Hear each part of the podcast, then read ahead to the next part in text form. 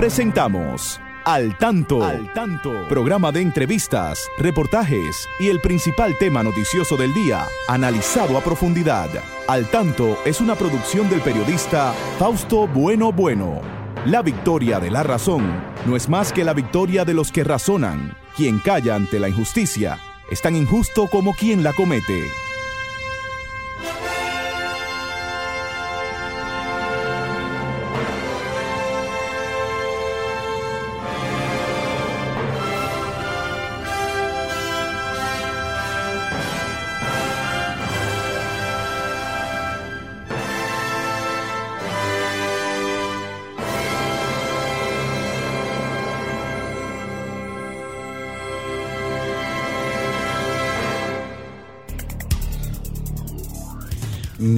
Buenas tardes, amigas y amigos. Aquí estamos con ustedes como cada sábado en este su espacio al tanto, al tanto con más de 46 años en la radio dominicana. Saludamos a nuestro equipo, ahí está como siempre Romer Cuevas en la coordinación técnica. Christopher Rodríguez, bueno, siempre nuestro apoyo ahí y con esas efemérides literarias que nos envía la Biblioteca Nacional también.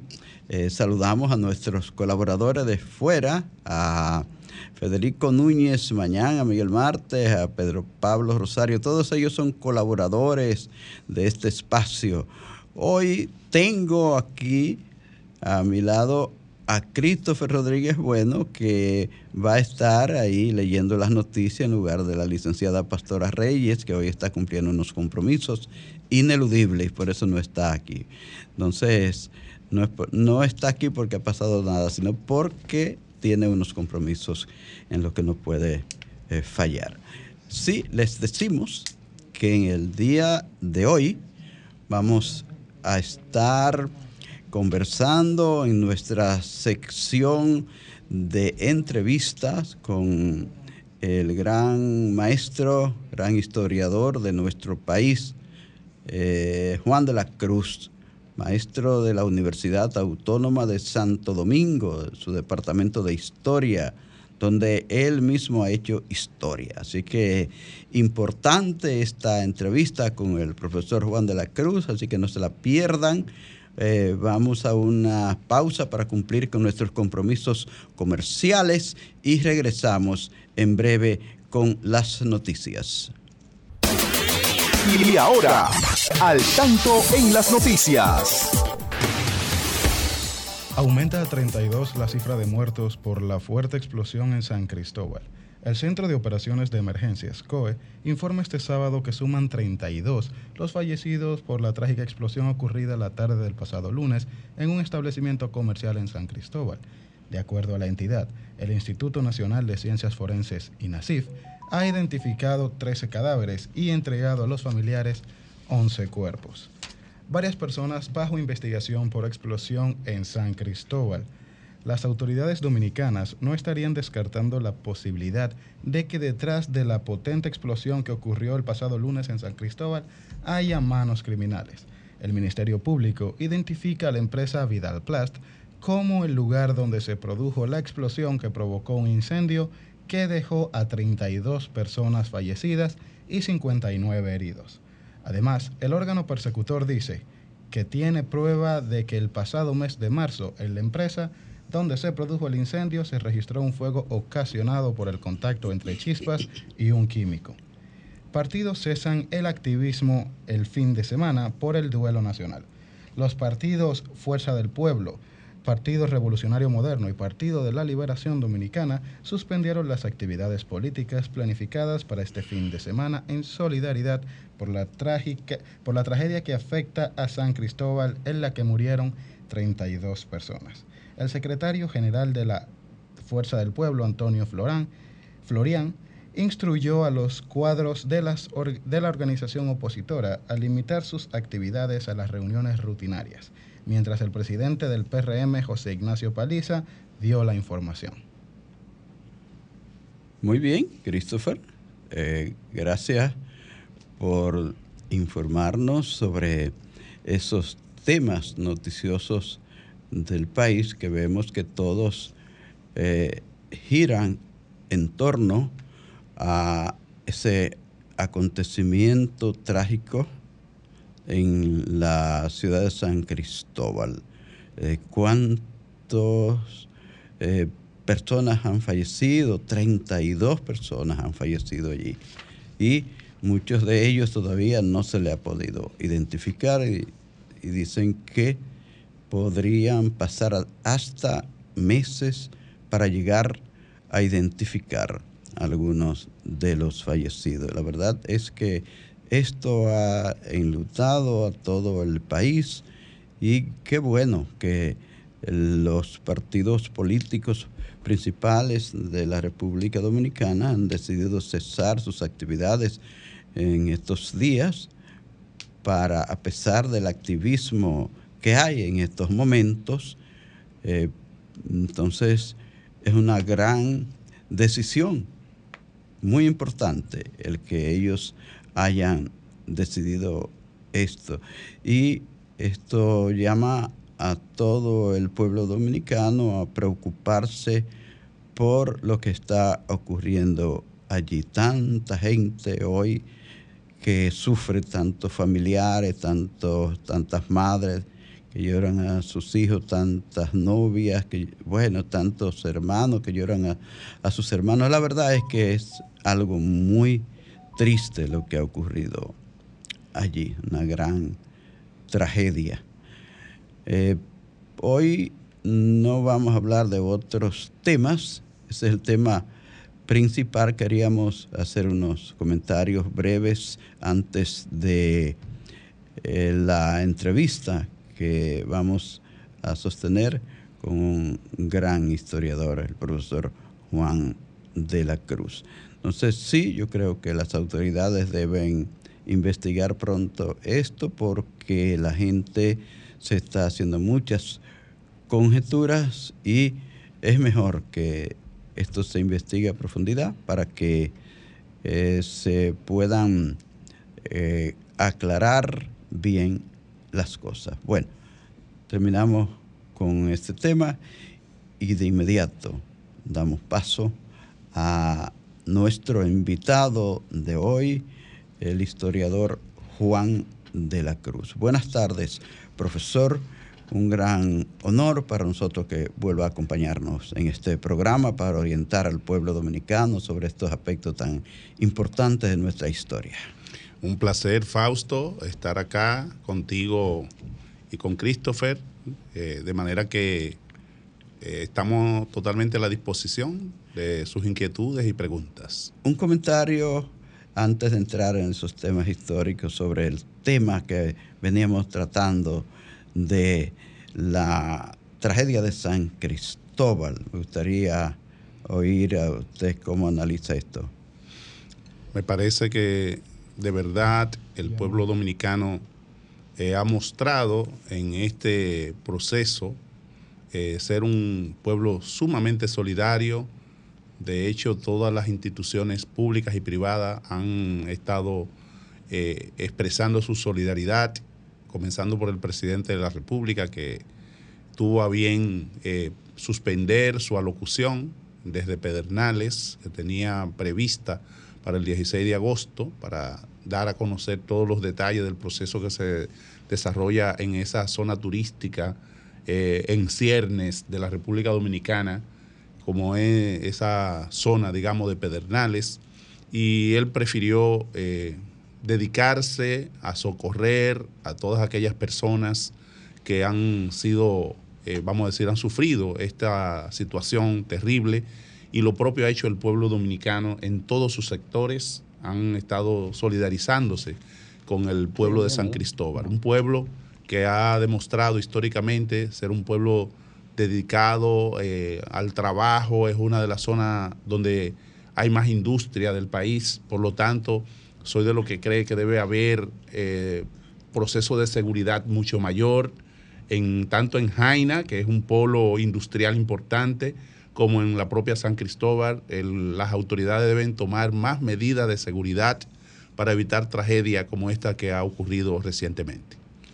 Bueno, les quiero decir a los amigos oyentes que siempre llaman para hacer sus comentarios, que han estado llamando, que se eh, mantengan ahí en sintonía porque en algún momento vamos a darle entrada para que eh, pregunten algunos aspectos del tema que vamos a tratar con el profesor Juan de la Cruz.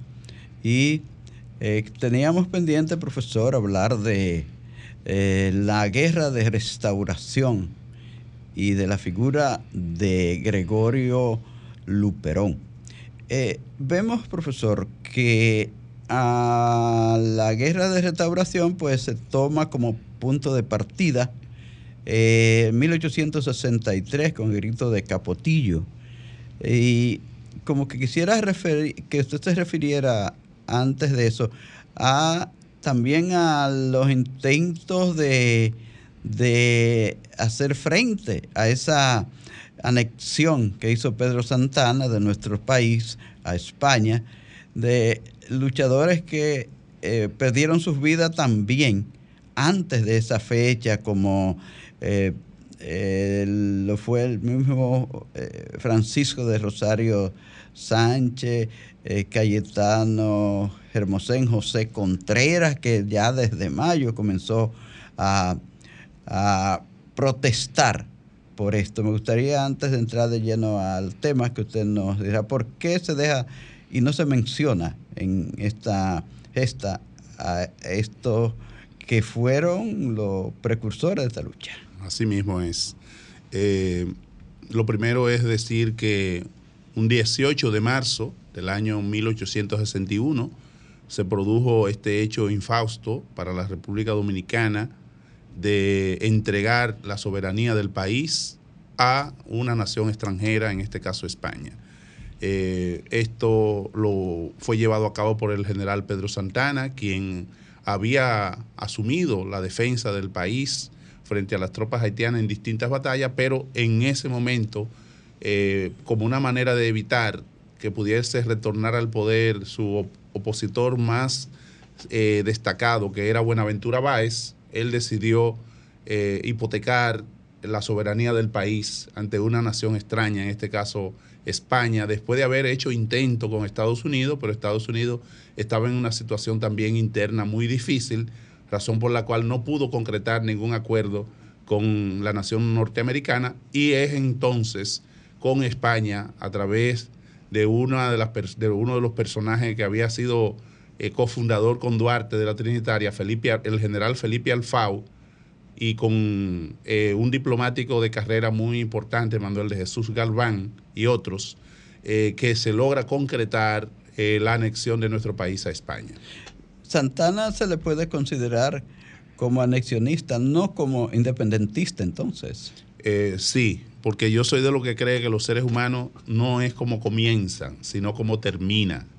Eh, y él terminó siendo un anexionista, eh, murió siendo español, por lo tanto, si murió siendo español, fue reconocida por la reina Isabel II como eh, marqués de las carreras, como senador vitalicio de España, y de, vamos a decir que muere en junio del año 1864 sin arrepentirse de lo que él había hecho, por razón por la cual soy de lo que cree que él no debe estar en el Panteón de la Patria, que es un panteón que debe estar reservado exclusivamente para dominicanos y dominicanas.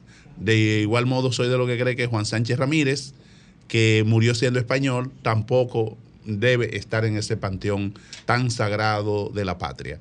En relación a las inquietudes que usted me expresó de la lucha previa eh, que libraron varios patriotas nuestros eh, antes de lo que fue el grito de Capotillo, es muy importante esto, que el pueblo dominicano sepa que desde el mismo momento en que se produjo la anexión, distintas personas eh, a nivel civil y militar se expresaron en contra de este hecho en distintos lugares del país, como Puerto Plata, por ejemplo, y de Alfonso Mella, hermano del patricio Ramón Matías Mella, se manifestó en contra, no estuvo de acuerdo con bajar la bandera dominicana y subir la española.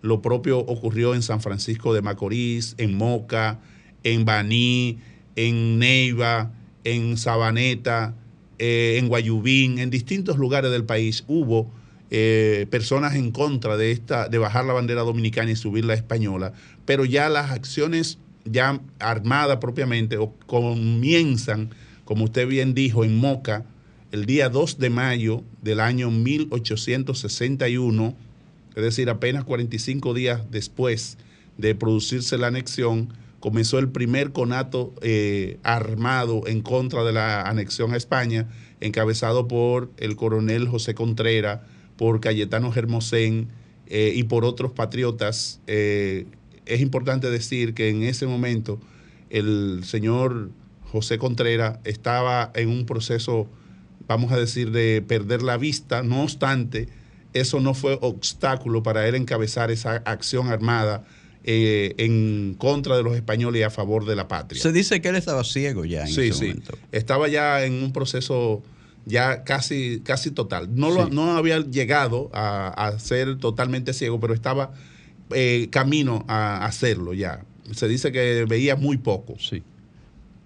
En relación a otros hechos que ocurrieron también, eh, el caso de Francisco de Rosario Sánchez, que junto a otros generales importantes de la República, como lo fueron José María Cabral y Luna y Fernando Taveras, entraron desde Haití hasta eh, la República Dominicana por la frontera, con el apoyo del presidente haitiano Fabre Yefral, y la- el propósito era, en este caso, enfrentar la anexión eh, a todo trance, eh, constituyendo tres frentes guerrilleros. Un primer frente lo encabezó el propio Sánchez, entró por la zona del cercado, por lo que hoy conocemos como Juan Santiago del cercado. Eh, otro frente lo encabezaba José María Cabral y Luna, eh, eh, básicamente en las matas de Falfán, y el otro frente Fernando Taveras en Neiva. A partir de ahí, pues, España le dio un ultimátum al presidente haitiano Fabre Yefral, que si no retiraba el apoyo económico, militar a los rebeldes, pues iba a bombardear a Puerto Príncipe, Haití. Y es esto lo que lleva al presidente haitiano a enviar emisarios para que los tres generales y sus tropas retornaran a Haití para evitar eh, que Haití eh, sufriera una catástrofe por parte del gobierno español. Pero lamentablemente en el caso de Sánchez eh, llegó tarde la información porque ya había sido traicionado por el general Santiago de Óleo y había sido hecho prisionero, herido y hecho prisionero junto a 21 de sus compañeros y llevado a San Juan de la Maguana, donde fue posterior, fueron poste- posteriormente fusilados tanto Sánchez como sus compañeros, entre ellos estaba Pedro Alejandrino Pina, que había sido uno de los fundadores de la Trinitaria. Oh, Pedro Alejandrino Pina murió en, en San Ahí en- Juan en también, San ese- acontecimiento. fusilado, sí, en ese acontecimiento. Muy joven, porque Sí. Pedro Alejandrino Pina era el más joven de los Así trinitarios. es, así es. En- con el grado de coronel, había alcanzado el grado de coronel a ese momento y decidió acompañar a Sánchez en esa eh, acción armada y eh, lamentablemente fue fusilado eh, junto a los demás compañeros ahí en San Juan de la Maguana, que fue en lo que hoy es el cementerio de San Juan de la Maguana. Casi no se mencionan los nombres de esos héroes. Yo veo que también estuvo Juan Erazo, lo, uno Sí, recuerda Juan eso Erazo, por la nombre la de calle, la calle, así y- es. pero como que no se hace mención de estas personas que fueron fusiladas junto a, A Sánchez. a Sánchez y veo que habían hasta generales, Sí, sí, sí.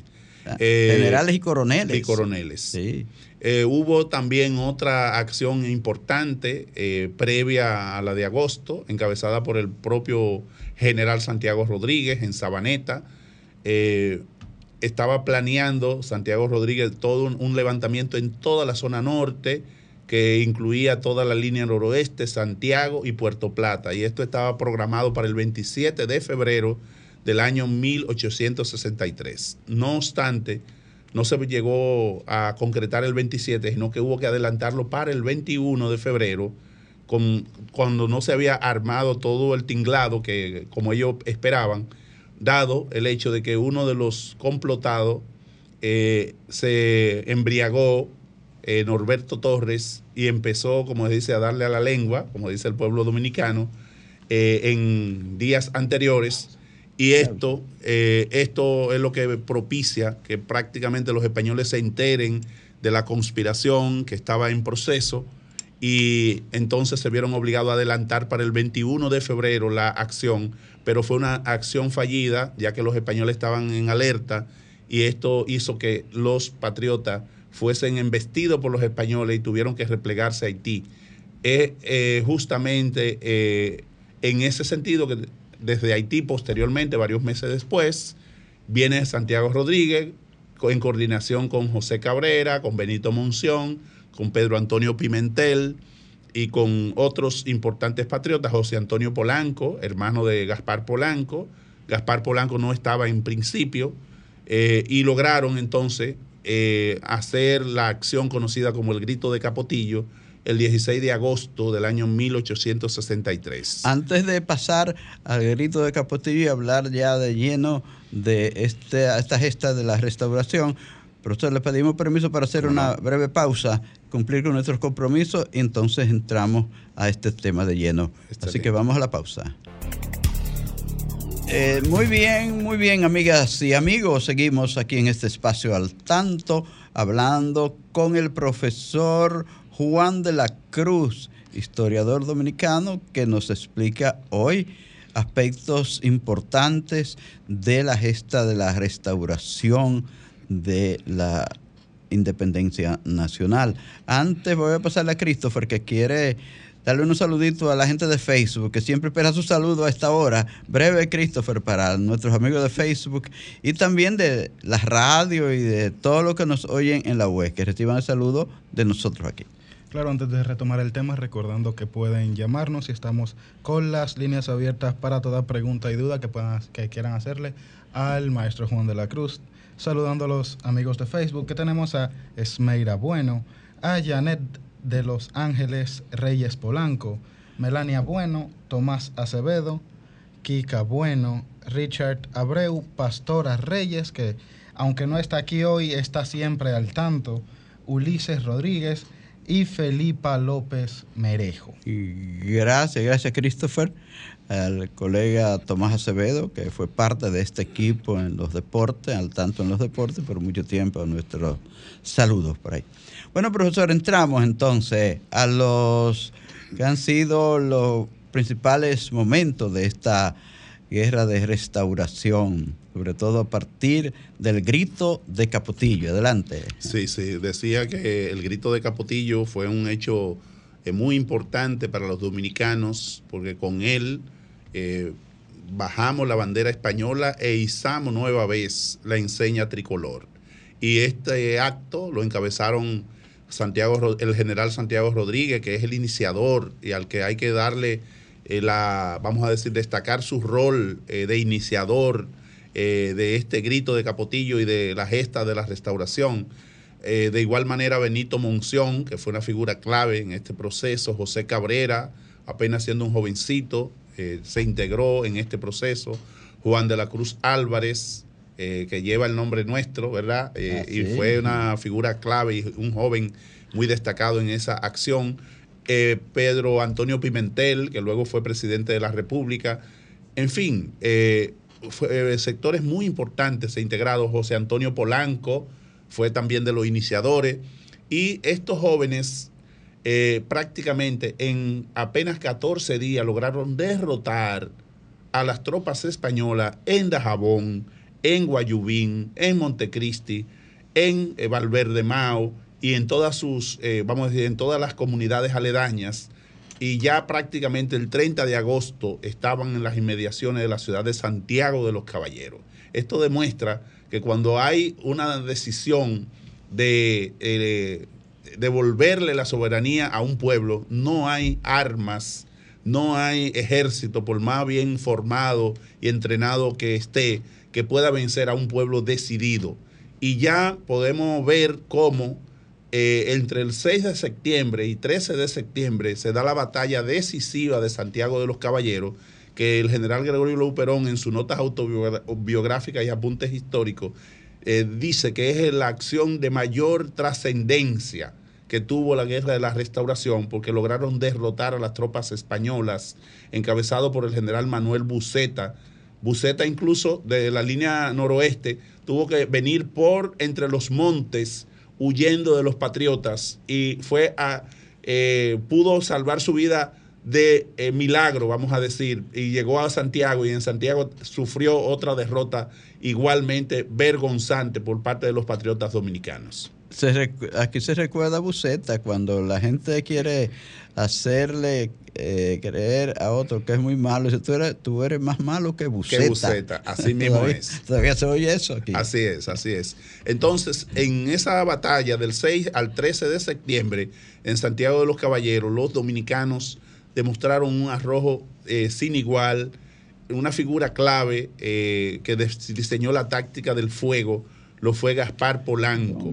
Gaspar Polanco se había iniciado en este proceso justamente a partir del 30 de agosto, cuando llegaron a, las inmediaciones de Santiago, fue que Gaspar Polanco se integró porque era parte de la reserva del ejército español y vio el maltrato que recibieron los miembro del ejército dominicano y por lo tanto él, motivado por su hermano menor, José Antonio Polanco, eh, que le estuvo diciendo desde el principio que se integrara, pues se integró y en Santiago él es el que diseña la táctica del fuego, de pegar fuego a todas las inmediaciones de la fortaleza San Luis de Santiago para de esa manera acorralar a los españoles que estaban en, en esa fortaleza y hacer que se rindieran. Y efectivamente esto dio sus frutos porque al cabo de, varios días los españoles tuvieron que rendirse y entregar su, vamos a decir, pedir un armisticio, es decir, un,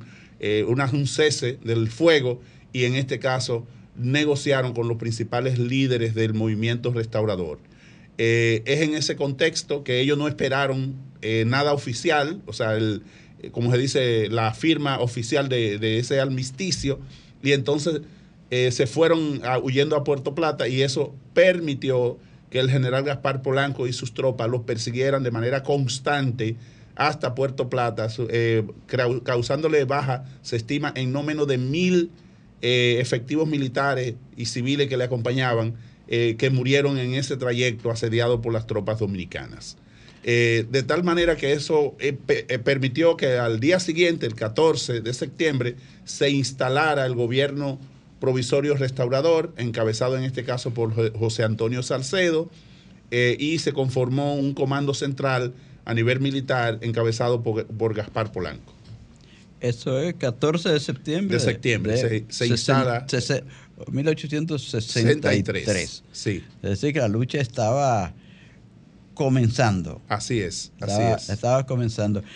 La, ¿Cuál fue la, participación de pueblos como La Vega, Cotuí, eh, Bonao? Vamos para allá. Eh, ahí justamente se le una figura que tuvo gran participación en esa batalla de Santiago lo fue Luperón, que incluso su caballo fue, eh, fue asesinado por las tropas españolas en medio de la, de la lucha y salvó su vida de milagro porque varios de sus compañeros lo asistieron en ese momento y a él se le propuso eh, asumir la función de gobernador de Santiago eh, por parte del gobierno provisorio restaurador, lo que él rechazó diciendo que solamente iba a estar donde estuviese, mientras hubiese un español en tierra dominicana, él no iba a estar eh, tranquilo hasta no lograr su retiro de, la República Dominicana.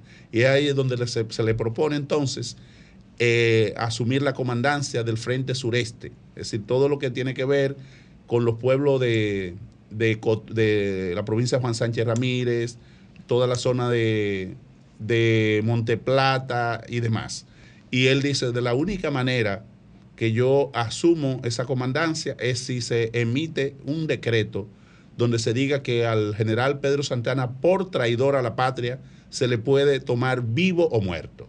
Y el gobierno provisorio restaurador emitió ese como el primer decreto de todos los decretos posteriores que tomaría eh, declarar a Pedro Santana traidor a la patria y que se podía tomar eh, vivo o muerto, cualquiera de las eh, fuerzas patrióticas que lo tomaran, lo podían, si se resistía a hacerse, a hacerse prisionero, pues entonces podía ser fusilado.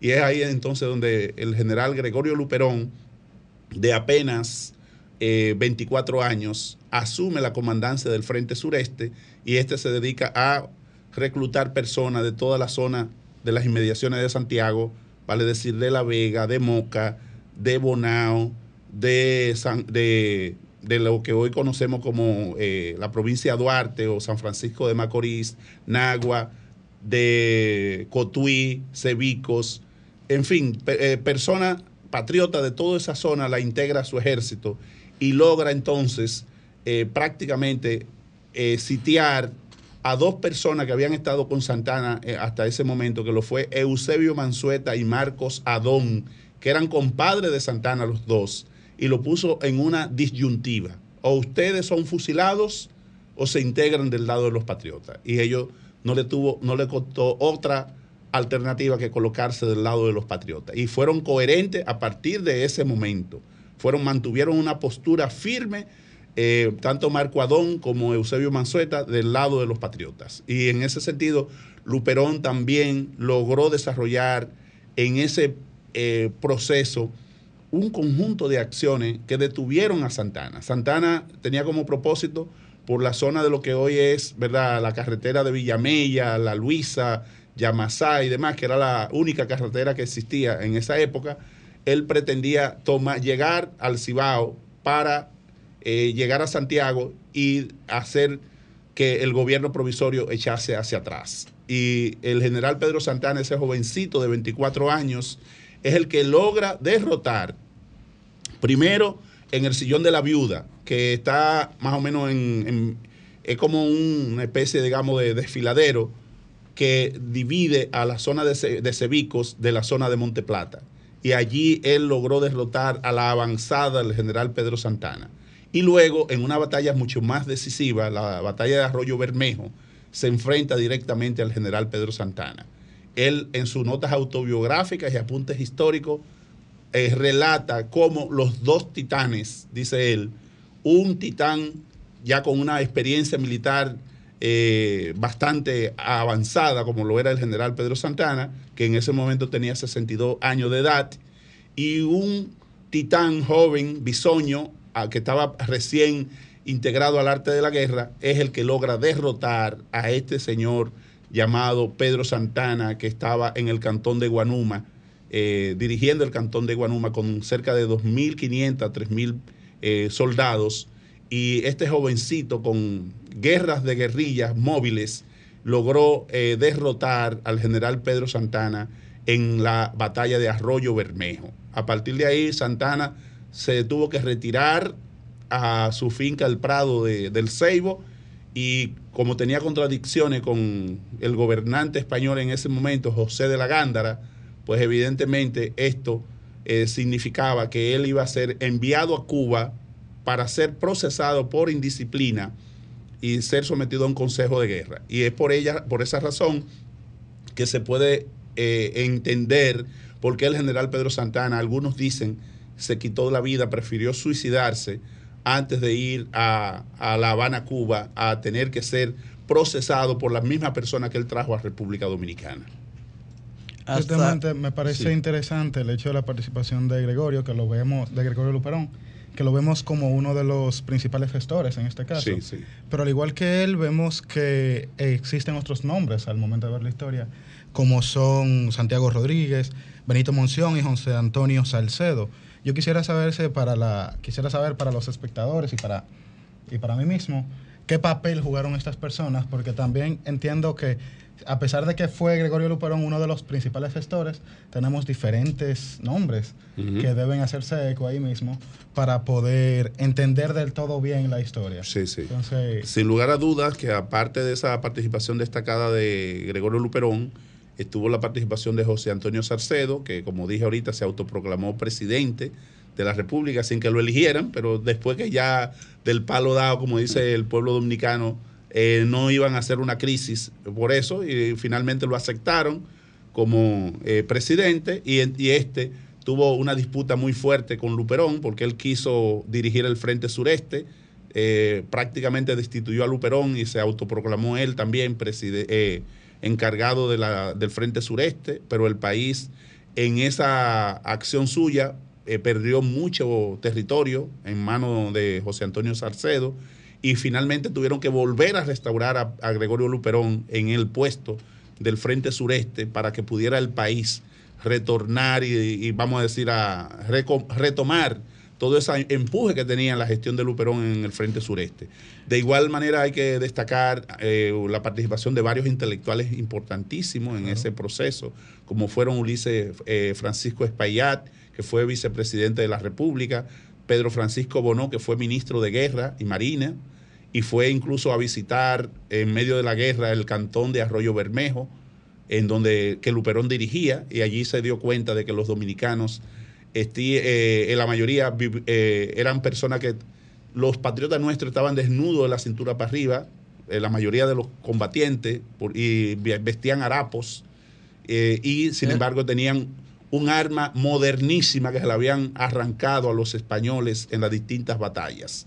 Él ahí en ese, hay un hecho donde él narra todos esos elementos y da cuenta de cómo el pueblo dominicano eran de, el ejército dominicano lo conformaban gente de las distintas clases sociales, gente muy pobres, pero que estaban dispuestos a devolverle la soberanía a la República Dominicana. Es decir, eran personas muy pobres. Sin embargo, se ve ese patriotismo en ellos que llegan hasta enfrentarse para, hasta con el peligro de, perder sus vidas. Así es. Y qué bien.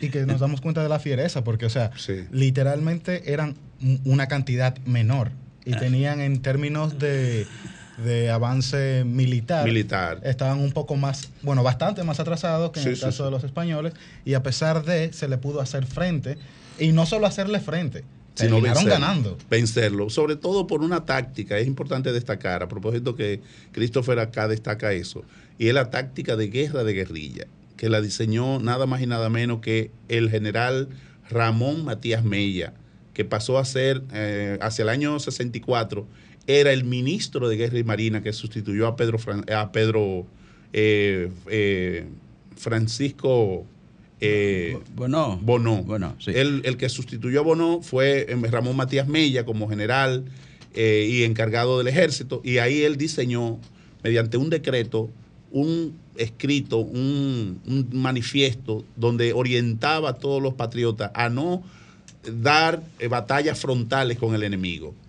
Eh, en este caso, a tener, hacer batallas, vamos a decir, sucesivas con el enemigo con un grupo de 15 a 20 hombres, de no eh, hacer batallas frontales y campales, porque eso era lo que quería el enemigo, para destruir al ejército dominicano. Y mantenerlo sitiado día y noche, no dejarlo dormir, no dejarlo comer bien, no dejarlo eh, beber agua tranquilo. Eh, es decir, crearle insomnio, que no pudieran dormir, que no pudieran, y de esa manera ellos eran menos productivos. Y eso fue lo que le hizo posible que los dominicanos pudieran derrotar a un ejército tan poderoso como el español. Ya una vez atacada la mente, el cuerpo ya no sirve de mucho, básicamente. Ah, bueno, ah, después de esta pausa vamos a hablar un poco del papel de los trinitarios también en esta gesta de la guerra de restauración. Vamos a una pausa breve y volvemos. Continuamos en este espacio al tanto de este Sol 106.5, la más interactiva, una emisora de RCC Medium. Y también desde Santo Domingo, capital de la República Dominicana. Desde Santo Domingo de Guzmán, capital de la República Dominicana. Y me quedo ahí, Santo Domingo de Guzmán, porque hay tantos Santo Domingo hoy aquí que hay que precisarlo, que es Santo Domingo de Guzmán, para que no me confundan. No me digan Santo Domingo nada más, porque hay tantos Santo Domingo que después yo no sé a qué, a, a, qué lugar nos estamos refiriendo. Así es. Profesor, entonces vamos a ver que la participación de los trinitarios respecto de Mella, que fue uno de los principales trinitarios, eh, ¿Cuál fue la participación de ellos en esta lucha? No, sin duda alguna que hay un hecho eh, trascendente y es que los tres padres de la patria principales estuvieron en, tanto en la primera, en la independencia de 1844 como en la guerra de la restauración, aunque de diversa forma. en el caso de Sánchez como precursor de esta acción eh, importante del pueblo dominicano. En el caso de Mella como un actor de primera línea, tanto como general y ministro de Guerra y Marina, que logró en este caso calmar y logró eh, atenuar la acción del general Pedro Florentino en San Juan de la Maguana, mientras él fue ministro de Guerra y Marina, que quería, estaba asalta, eh, en nombre de la revolución, estaba asaltando a la población y estaba prácticamente cometiendo muchísimos atropellos a la población y él tuvo que ir personalmente y logró resolver esa situación. Eh, vamos a decirle a los amigos que yo sé que han estado inquietos por participar que a partir de ahora, en estos cinco minutos que nos quedan, pueden llamar y hacer sus preguntas al profesor Juan de la Cruz. Adelante. Así es. Eh, decir además que en el caso de Duarte llegó en marzo del año 1864 eh, por Guayubín, por la zona de Montecristi y visitó incluso a su compañero Mella, que ya estaba muy enfermo, estaba eh, ya en cama, producto de una desentería eh, que eh, contrajo mientras eh, había ido a San Juan de la Maguana, como dije, a calmar y a poner en su sitio al general Pedro Florentino, pero lamentablemente parece ser que bebió agua contaminada en esa línea de la frontera y se contaminó de, de, y de eso fue lo que le provocó la muerte. Tenemos un oyente que quiere hacer una hola, Hola, buenas tardes. Hola. Tenemos otro. Hola, buenas tardes. Cuénteme quién me habla y desde dónde. Hola, Guillermo Díaz. Adelante, Guillermo Díaz, para eh, profesor. bueno. Al, eh, al profesor de la Cruz, eh, muy interesante lo que él habla de la guerra de guerrilla, porque dado que el ejército español estaba muy preparado, los dominicanos no. Y con esa guerra de guerrilla era que se podía ganar. ¿Cómo lo hicieron? ¿Verdad, profesor? Eh, los señores Eusebio Mansueta y Marcos, Adón. que merodeaban entre eh, Guanuma y Santo Domingo y no dejaban dormir ni de día ni de noche a, las tropas que pasaban en, ese camino, a las tropas españolas. excelente, excelente, así mismo fue. Gracias, Guillermo. 809-540-165 es nuestra línea directa. Eh, cuando tengan alguna inquietud pueden expresarla aquí que el profesor Juan de la Cruz puede orientarle en esta materia de la historia. Juan Pablo Duarte vino para estar en la lucha también. Claro. ¿Qué pasó? Un 25 de marzo del año 1864 entró por Montecristi, eh, mientras era el comandante de la Plaza de Armas de Montecristi, el general eh, Benito Monción, y esto sin duda alguna eh, fue un hecho importante, aunque generó conflicto en algunos sectores, porque sectores españoles sobre todo empezaron a decir que Duarte venía a libar la miel que otros habían cultivado, y Duarte, siendo una persona tan honesta y tan transparente, eh, dijo que no, que él venía simple y llanamente a apoyar la acción de los patriotas restauradores. Por esa razón, aunque quería quedarse en el territorio dominicano, prefirió mejor eh, ser el ministro plenipotenciario ante América del Sur para no ser un ente, digamos, de eh, conflicto en la República Dominicana.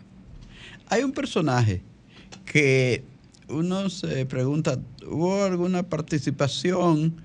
Porque él fue uno de esos presidentes que se, luego de terminada la guerra de restauración, de los presidentes restauradores que son famosos, eh, que ese personaje, ¿cuál fue su participación en la restauración? Antes que la pregunta, tenemos un oyente que quiere hacer unas preguntas. vamos a permitirle. Buenas tardes, ¿quién nos habla y desde dónde?